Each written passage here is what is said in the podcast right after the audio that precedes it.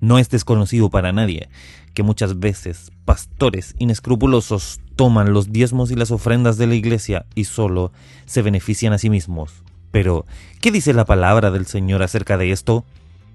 ¿Qué dijo Jesús cuando estuvo en la tierra acerca de los diezmos y ofrendas y cómo nosotros podemos fiscalizar que estos sean utilizados de una manera correcta?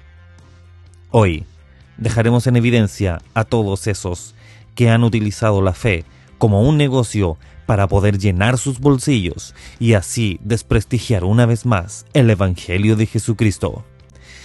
Prepárense porque esto se viene a lo canutos incómodos.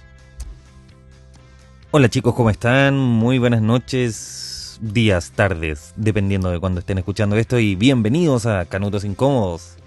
Estamos en el tercer episodio de la temporada número uno y venimos con todo a desenmascarar a todas estas personas que no hacen nada más que usufructuar de la palabra del Señor. Hoy les quiero comentar que estamos muy contentos por todo lo que hemos podido recepcionar a través de las distintas plataformas y queríamos empezar con este mm, tema y quiero ser súper enfático porque en la primera publicación que subimos a Instagram de Canutos Incómodos el primer comentario fue de Elma Contreras 8 y que hablaba de que eh, decía que no era correcto que fuera un pastor a la casa de un adulto mayor a buscar un diezmo porque estaba enfermo por unos meses. Dice, yo me crié en el pueblo evangélico, pero no vi esa actitud de pastores como ahora. Esto quiere decir que efectivamente esta persona vio como un pastor iba a buscar el diezmo a la casa de una persona y de hecho escribe acá, por ejemplo, de que eh, cómo se les ocurre a un pastor sabiendo las personas no están que no están trabajando, vayan a buscar el diezmo en la casa de ellos. Deberían ayudar a los fieles, no los pobres fieles que tiene uno, por favor, de qué estamos hablando. Y un tema súper sensible es el tema de, yo lo llamo, o nosotros lo llamamos el negocio de la fe. ¿Por qué? nosotros no creemos que la fe es un negocio, ¿cierto? La fe tiene que ver con lo que nosotros creemos, con lo que Jesús y Dios dicen desde el Génesis al Apocalipsis. Pero, lamentablemente, hay personas que utilizan la fe como un negocio. Y ese negocio es muy rentable para ese tipo de personas. Hemos visto en los últimos tiempos lo que pasó en una gran iglesia a la cual yo asistía y no voy a decir el nombre para que nadie me, me mate. Pero en esta iglesia vimos como el líder de la iglesia que por años había estado ahí se forró con todo el dinero de las personas que daban sus diezmos y ofrendas. Y lamentablemente eso está muy mal. Está bien diezmar, está bien que uno le entregue, ¿cierto?, los diezmos a Dios.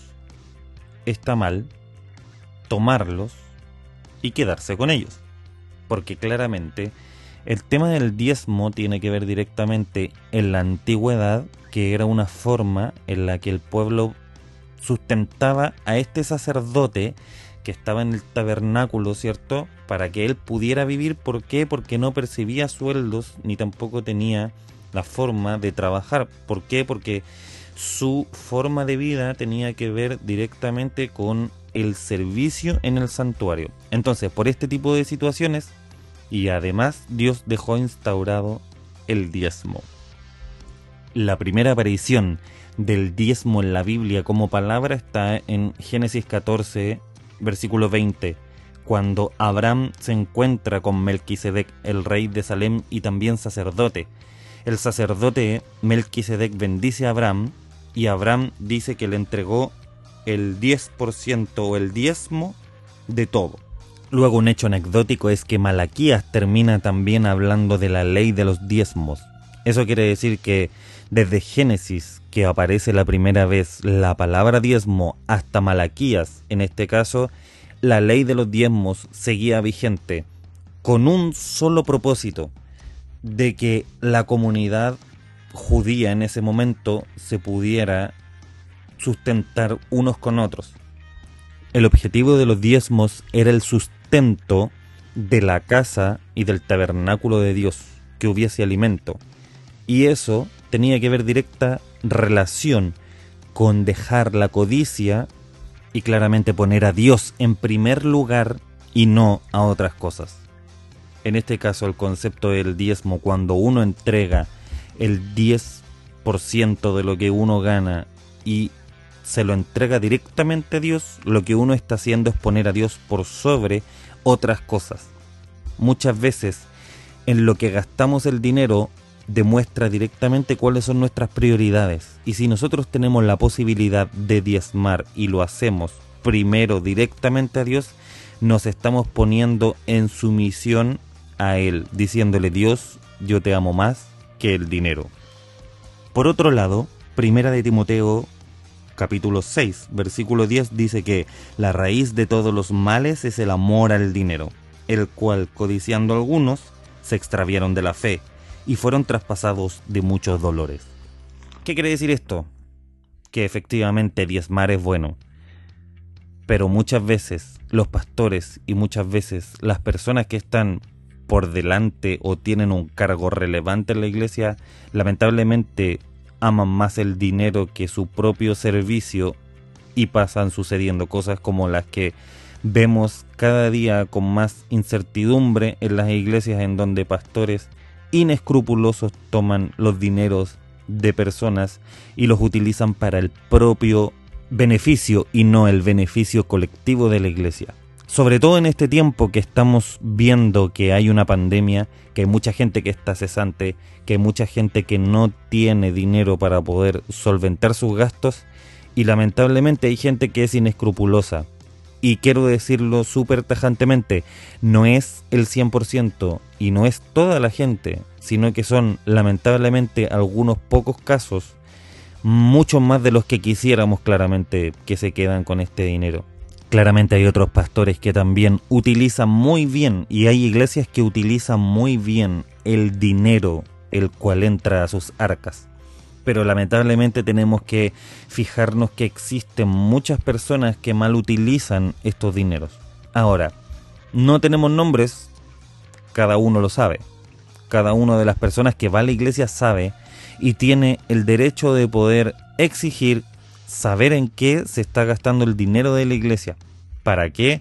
Para que así haya una transparencia, para que así nosotros sepamos en qué se está invirtiendo ese dinero que claramente va a favor del servicio de la iglesia. No nos costaría nada decir nombres y apellidos, pero no es este el llamado que nosotros hacemos. Cada uno de nosotros tiene que dar a Dios según su corazón. Hay mucha gente que no puede diezmar por distintas situaciones. La Biblia nos dice que intentemos hacerlo a la medida de las fuerzas. ¿Para qué? Para que así nosotros podamos ayudar a los pastores para que el ministerio de la iglesia o de la palabra del Señor llegue lo más lejos posible. No para enriquecer los bolsillos de un pastor o de una iglesia, sino que para poder ayudar en el fomento de las misiones, para ayudar en el, en el fomento de la predicación, para ayudar en el fomento de que mucha más gente se vea beneficiada y esté conociendo a Jesucristo, que al final ese es el fin de todo este tema monetario. Más que cualquier denuncia o funa, porque claramente las funas hoy día están a la orden del día, más que funar a alguien, más que dar el nombre de algún pastor o de alguna iglesia en particular, es ver a quién nosotros le estamos dando el diezmo. ¿Quién es la persona encargada de tomar esos dineros y de hacer el buen uso de ellos? Como experiencia, yo les puedo contar que yo he diezmado por mucho tiempo y por distintas razones hoy día no lo hago, pero sí cuando pasó todo este escándalo de esta X iglesia de la cual ustedes ya saben, porque creo que ya todos lo entienden, el pastor se llevó todo y yo dejé de diezmarle a esa iglesia. Ahora, yo encontré que en, un periodo de mi vida hubo unos pastores que tenían una iglesia muy humilde, de no más de 5 o 10 miembros, incluyéndolos a ellos, venían a mi casa y compartían con mi familia y compartíamos la palabra del Señor. Y Dios puso en mi corazón de que yo pudiera entregarle el diezmo que le entregaba a esta mega iglesia, que yo se los pudiera dar a ellos, que a lo mejor tienen muchas más necesidades que una mega iglesia. Ahora, Dios me hizo sentir que yo hiciera eso o yo sentía en mi corazón que tenía que darle el diezmo a ellos para bendecirlos a ellos. ¿Por qué? Porque con ello yo sí sabía lo que estaban haciendo o yo sabía que esos pastores estaban teniendo una necesidad y lamentablemente no tenían un, por ejemplo, no tenían un trabajo, por ejemplo, no tenían un trabajo, ellos no tenían un trabajo estable el cual pudiera solventar los gastos de la iglesia. Y así también ellos nos enviaban fotos de cuando se podía y no había coronavirus, hacían ollas comunes para la gente más necesitada. Entonces, yo di gracias a Dios porque Él puso ese sentir en mi corazón de yo poder aportar a alguien que realmente lo necesitaba y no aportar en una parte en donde yo no sabía qué se estaba haciendo. Por eso es muy necesario siempre que en las iglesias pueda haber transparencia en cómo se utilizan los fondos. Y muchas veces yo también diezmé y dije, yo le doy el diezmo a Dios y la persona encargada de ese diezmo verá lo que hace. Y yo también en ese tiempo pensaba así, pero hoy día me doy cuenta que es importante que las iglesias puedan decir o puedan dar una información de transparencia de en qué están utilizando los fondos de los diezmos y las ofrendas. ¿Para qué? Para que así haya una sanidad en la iglesia y también en los pastores de saber que efectivamente el dinero que está llegando se está utilizando de la mejor manera también en la iglesia que me encuentro en este momento actualmente, existe un ministerio en el cual la gente se preocupa de los hermanos o de las personas que van a la iglesia y que no tienen los medios económicos por todo lo que está sucediendo. Y efectivamente podemos ver que se están haciendo buenas cosas con este tipo de ayudas. Porque claramente no todos, y insisto, no todos hacen mal uso de los fondos de la iglesia. Claramente hay muchas iglesias que están haciendo muchas cosas buenas, como enviar misioneros a otras partes del mundo, como ayudar a las personas que hoy día lo necesitan, como ser un aporte a la comunidad de la iglesia. Claramente no son todos los que hacen mal uso y utilizan la iglesia como un negocio, son los más pocos, pero los que más se ven. Y los que más se ven porque hay un morbo dentro de la sociedad de ver cómo estos pastores se llenan los bolsillos del dinero de los feligreses, por llamarlo de alguna forma. Feligreses, me gusta esa palabra. Siempre me ha gustado, ¿por qué? No tengo idea. El tema es lo siguiente. Claramente el pastor, si es que no tiene algún trabajo y si tiene la posibilidad, puede vivir de los diezmos. Claramente así lo hacían anteriormente pero una cosa es vivir de los diezmos, una cosa es recibir una parte de los diezmos, porque de hecho los levitas también en la Biblia aparece que ellos tenían que dar el 10% del diezmo como ofrenda mecida delante de Dios. Entonces todos tenían que pagar el diezmo. El tema es el siguiente, que no necesariamente se tienen que llenar los bolsillos con dinero, tener lujosos autos ni lujosas casas mientras hay personas en la iglesia que no tienen que comer. En este caso, como comunidad, como iglesia, debiésemos ser lo suficientemente bondadosos con el otro, lo suficientemente preocupados del otro, para que así las personas que van a la iglesia que no tienen que comer también puedan tener y podamos ver cómo Dios se refleja en ese tipo de cosas. Entonces, la pregunta es, ¿qué está haciendo mi iglesia por la comunidad? ¿Qué estoy haciendo yo por la comunidad? ¿Estoy ofrendando para que las personas que tienen necesidades puedan comer? ¿O yo estoy en necesidad y mi iglesia me está apoyando? Claramente hay mucha necesidad el día de hoy y eso es súper entendible. Hay mucha gente que no tiene que comer, hay mucha gente que no tiene un sustento mensual porque lamentablemente hay mucha gente que perdió el trabajo. Pero, ¿se ve reflejado el trabajo de la iglesia en los demás? ¿Se ve reflejado mi trabajo como iglesia de Dios en los demás? Porque claramente hacer un podcast viendo este tipo de cosas es súper fácil, pero hacerlo es muy distinto. Es por eso que invitamos a todos que puedan reflexionar acerca de esto, que puedan pensar, que puedan analizar y que también puedan examinar sus propias vidas, que podamos ver qué estamos haciendo, porque claramente criticar a través de un micrófono, tener esta voz grave de FM es muy fácil, pero cuando estamos haciendo, ¿qué estamos haciendo? Estamos haciendo las cosas para, los, para el prójimo, estamos dando el 10% a Dios. Si no lo podemos dar, ¿lo daremos en algún momento? Dios dijo, dad al César lo que es del César y dad a Dios lo que es de Dios. En resumen, Jesús quiso decir, tenemos que pagar nuestras deudas y nuestras responsabilidades en este mundo, porque somos ciudadanos, pero también tenemos que darle a Dios consagración y obediencia, y dentro de esa obediencia está el diezmo y la ofrenda.